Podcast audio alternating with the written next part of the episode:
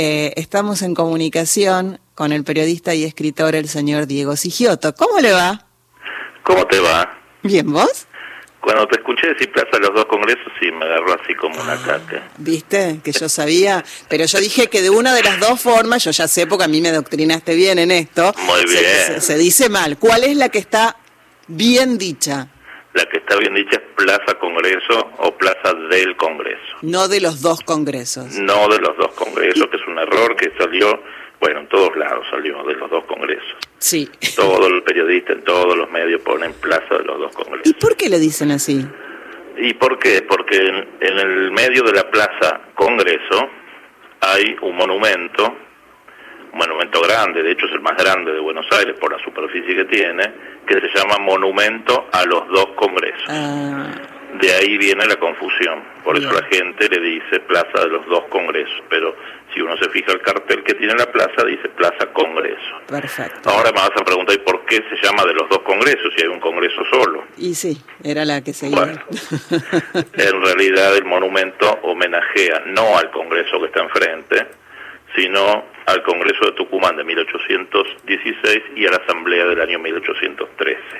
De ahí de los dos congresos. Perfecto. Y la plaza homenajea al Congreso Al que sí, que Congreso. está enfrente. Por eso es Plaza del Congreso o Plaza Congreso. Sí. Normalmente eh, eh, eh, empecemos por donde empezó el recorrido de la asunción de Miley. Normalmente Sí. siempre lo que vemos es por donde ingresó esa fachada del Congreso y no la que da hacia la plaza, que es donde eh, dio el discurso. Como que conocimos bastante más de la, de la otra fachada. Faltan eh, Hipólito Yrigoyen y la otra que es Riobamba. No. Eh, hay otra ya es Combate de los Pozos. Combate de los Pozos, es porque cambian Sí. Rivadavia. ¿Qué, ¿Qué nos podés contar eh, acerca del Congreso?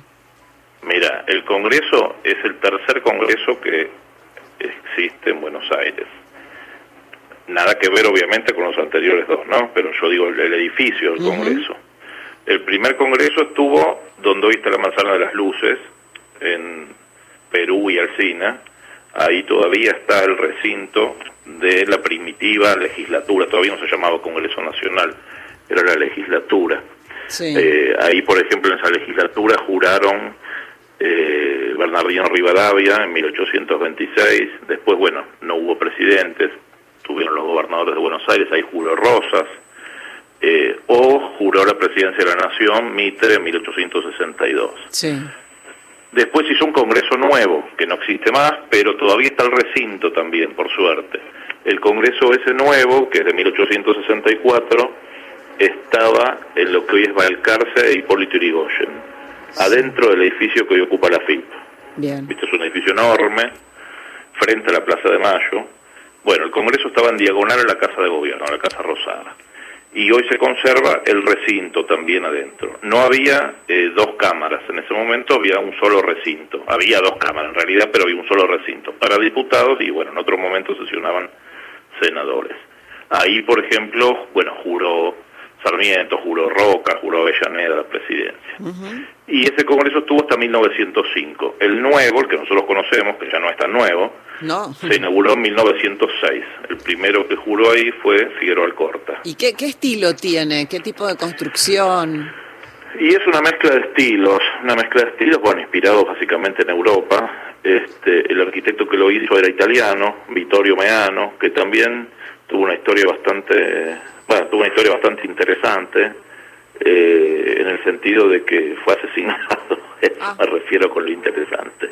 Pobre, pobre hombre fue un drama, en esa época llamado un drama pasional, Ah, eh, lo mató el mayordomo, sí, viste, como las novelas de misterio. mirá. Sí. Este, Meano además había sido el constructor del Teatro Colón. Así que imagínate qué arquitecto, de qué arquitecto estamos de hablando. arquitecto. Después vamos, vamos a ir al Teatro Colón para que... Bueno, para que- es el mismo. Entonces Meano eh, se hizo cargo primero del Teatro Colón, Sí. que ya a su vez, dije, se hizo cargo porque ya tenía otro arquitecto, que fue Francesco Tamburini, italiano, que murió. Entonces, bueno, se hizo cargo Meano. Bueno, más Cuando vale que Meano no estaba haciendo el Colón. cargo porque ¿Eh? se mueren todos. Sí, tres arquitectos tuvo el Colón. Mirá. Este, Dos murieron. Bueno, Tamburini murió de muerte natural, Meano fue asesinado y lo termina eh, un belga este, que cambió un poco el estilo, que fue Julio Dormal. La cuestión es que cuando Meano estaba haciendo el Colón, ganó la licitación para hacer el Congreso. Y se muda cerquita, Rodríguez Peña 70, o sea, a la, vueltita, casi una cuadra y media. Y, y bueno, y un día llega antes a la casa y no va que encuentra a la mujer con el mayordomo. Mira vos, pasan las mejores familias. sí, viste. Y claro, ¿quién lo mandó llegar antes? ¿Por qué no se quedó? Claro, no hay que llegar antes nunca. No hay que sería la moraleja nunca, no se quedaste haciendo tiempo, no sé. Tómate un cafecito. Claro, llegó y bueno, la nota nerviosa la mujer en la puerta del dormitorio y qué pasa y bueno, y sale el mayordomo y le pega un tiro al propio Meano. Este, así que bueno, fue una tragedia y el Colón, que todavía estaba en obra, y el Congreso se quedan sin arquitecto. Claro. Este, de hecho, el edificio del Congreso, casi nadie sabe, pero la fachada que vos decías del combate de los pozos está sin terminar todavía. Le faltan algunas esculturas, que obviamente después nunca se terminaron. este, pero no está completo como él lo había diseñado. Y justo cuando lo matan, a los días llega a la casa de Meano, ahí en Rodríguez Peña, llega una carta que había ganado el concurso para hacer el Parlamento de Uruguay, que también es obra de él, él había presentado el proyecto, pero bueno, le, confirman que lo había ganado y bueno, lamentablemente no pudo, hacerlo, pero bueno, se hizo con los planos de, Meano, que es, es, bastante parecido al Congreso nuestro, tiene otro tamaño, bueno, más reducido, pero... Pero bueno, y el Congreso iba a estar originalmente, no donde está ahora, sino en la Plaza Rodríguez Peña. Eh, ¿Te ubicas en Callao y Paraguay? Sí, claro. Bueno, lo que pasa es que la manzana es la misma, la misma medida. Está, está cerca la, la biblioteca del maestro. Claro, bueno, ahí donde está el Ministerio de Educación, ahí enfrente. Eh, pero iba a quedar como muy encajonado, no iba a tener perspectiva. Claro. Entonces se decidió ponerlo en ese lugar donde está ahora, porque, claro, la Avenida de Mayo le iba a dar una gran vista. Hay que pensar que todavía no estaba inaugurada la Plaza Congreso. El Congreso se inauguró y la plaza de enfrente todavía no existía. Mm. Se, se, va a inaugurar en 1910 para el centenario. Pero bueno, ahí sí va a tener un, una perspectiva que, bueno, el Congreso se ve desde la Plaza de Mayo, ¿no? Sí, ahí en la, en la Plaza del Congreso, eh, ¿existía en alguna época, no sé si sigue existiendo ni cuál es su procedencia, la fuente de aguas danzantes, que, se, que, había música y se encendían los colores de, la, de las sí, luces? no sé, me parece que ya no danza más. No, no danzan más, la prehistoria vino. Corrí el año 1904 y Carlita iba a la plaza... ah, sí, eh, y ahora le de comer maíz a las palomas. Por ejemplo escúchame, y si seguimos por Avenida de Mayo, desembocamos en la Casa de Gobierno. Exacto, por Avenida de Mayo en sentido inverso al tránsito. Primero nos vamos a encontrar con una plaza que casi nadie conoce, que está ahora está integrada a la Plaza del Congreso, que se llama Plaza Lorea. Sí. Que está frente al Teatro Liceo. Exacto, sí. Bueno, la Plaza Lorea hoy es, hoy es muy chiquitita, pero en un tiempo fue una plaza muy importante, porque era importante porque no estaba la otra, no estaba la del Congreso. Entonces era la plaza que había en esa parte del barrio de Montserrat. Bueno, seguimos por la Avenida Mayo. La Avenida de Mayo se inaugura en 1894, que fue también algo, un paisaje que Buenos Aires no tenía, porque en este momento no, no había avenidas, y entonces este, se hace al estilo de una, una avenida europea, una avenida parisina más que nada. Eh, y hay mucha gente que piensa, volviendo a los errores que decíamos al principio, que la Avenida de Mayo se hizo para, para unir el Poder Ejecutivo con el Poder Legislativo.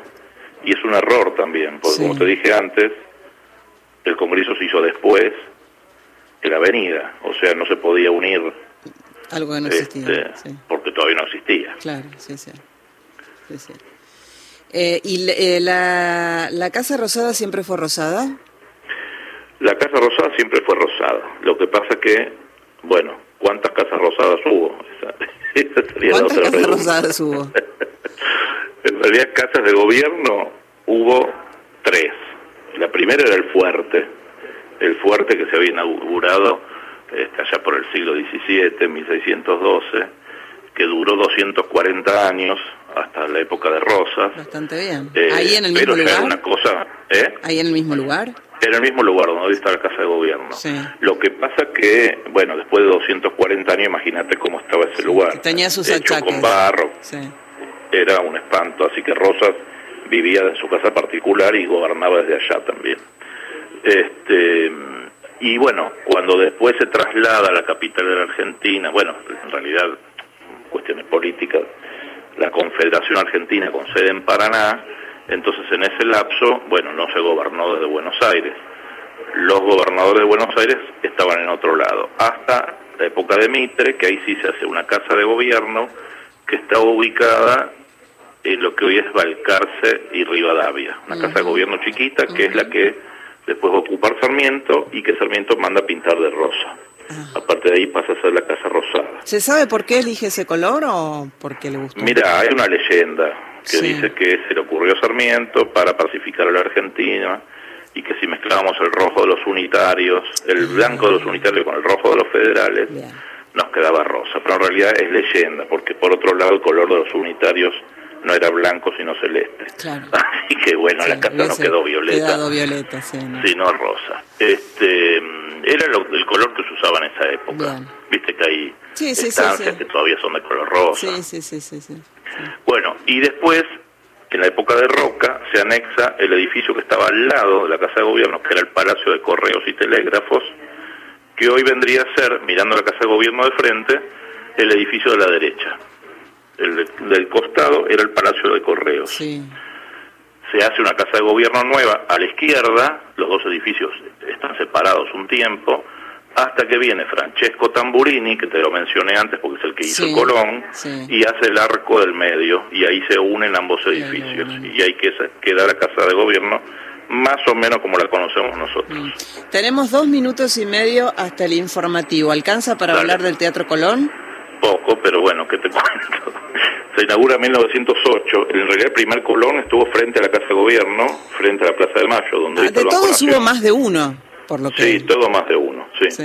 Ese primer Colón se inauguró en 1857, después se vendió, con ese dinero la municipalidad empieza a ser el nuevo, el que conocemos nosotros, que se va a inaugurar 1892 por los 400 años de la llegada de Colón, pero al final, bueno, no alcanzaba el presupuesto, se había muerto Tamburini, así que, bueno, se va a terminar recién en 1908, que es cuando se, se inaugura, y lo termina el belga Dormal. Sí. ¿Qué, qué estilo tiene? ¿Se han, eh, digamos, es una mezcla de estilos, predominan los europeos, pero más que nada una impronta italiana por los dos primeros, los dos primeros arquitectos. ¿Y las butacas eh, y todo esto lo, lo han eh, traído de afuera o es eh, realizado aquí en la Argentina? No, no, la mayoría se trajo de afuera, las telas, las maderas, este, bueno, se dice, yo la verdad no, no entiendo mucho de música, pero que es uno de los teatros que tienen la mejor acústica del mundo. Sí, creo que el otro día escuchaba que está dentro de los cuatro con mejor este, Sí, con la escala de Milán. ¿Y, quién realizó las pinturas que hay dentro? La más importante es la la, la de la, cúpula. la cúpula, la cúpula que hizo este de Raúl Soldi, a instancias de su amigo el escritor Manuel Mujica Lainez, que lo convenció. Soldi en esa época, bueno, era pintor, pero digamos que no tenía muchos ingresos como pintor y se dedicaba a hacer escenografías en la tienda Harrods, ¿te acordás de Harrods? Sí, claro, acá en Florida. Acá bueno, claro, en Florida. Acá nomás digo porque está la radio de donde estamos, eh, de donde estoy hablando, estás a tres cuadras más o menos donde estaba Harrods. Bueno, y además lo escucha gente de todo el país, así que para que se ubiquen también eh, Soldi hacía las escenografías de las eh, vidrieras, que no eran vidrieras como ahora, no obviamente eran todas muy trabajadas. Y este, Mujica Lainez le dice, mira, vos con el estilo que tenés, que además te gusta la música y haces unas figuras que siempre están tocando algún instrumento, tenés que hacer la cúpula del Teatro Colón, que en un tiempo había estado pintada, decorada, pero se habían echado a perder, porque viste que tiene la araña que, se puede subir y bajar. se había almacenado hielo para un baile.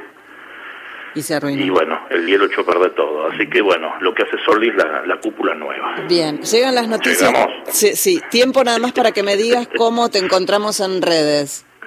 En redes estoy como Diego en Instagram. Perfecto. Este, Sigioto con Z, G y doble T. Z. Cualquier cosa me lo piden por WhatsApp que yo se los paso. Diego, Dale. mil gracias. Abrazote. Un beso. Beso grande. Chau, chau, un beso. chau. Un beso. Muchas gracias. Era el escritor y periodista Diego Sigioto.